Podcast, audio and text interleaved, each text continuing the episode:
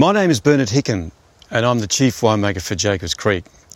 I'm standing here today in an iconic vineyard. It's called the Steingarten Vineyard.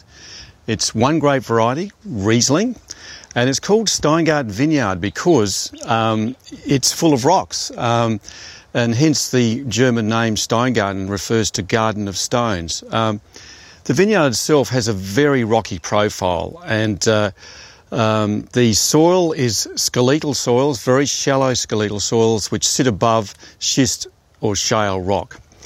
And I have an example of one of the rocks out of the vineyard today, um, and you can see uh, the the uh, type of rock, the shale rock, which really gives the vineyard its name.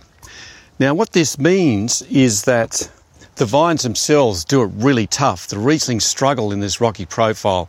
And you can see um, behind me vines that um, uh, can be 20, 30 years old and uh, are still um, uh, quite small in structure. And they only produce one to two bunches per vine. Of course, what that means from a wine making perspective is we end up with a wine with intense flavours from those bunches. Uh, lots of intense lime and mineral, uh, citrus characters, and great natural acidity because this vineyard sits 450 metres above sea level. It's a very cool site in the region that we call Eden Valley.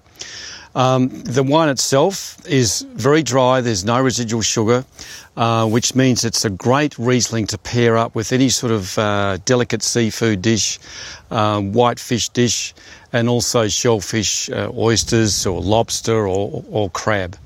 So the Steingarten Riesling, great as a young wine great for bottle aging, uh, will live anything up to 15 to 20 years where it develops uh, lovely um, honey and toast flavours. Um, Steingarten Riesling.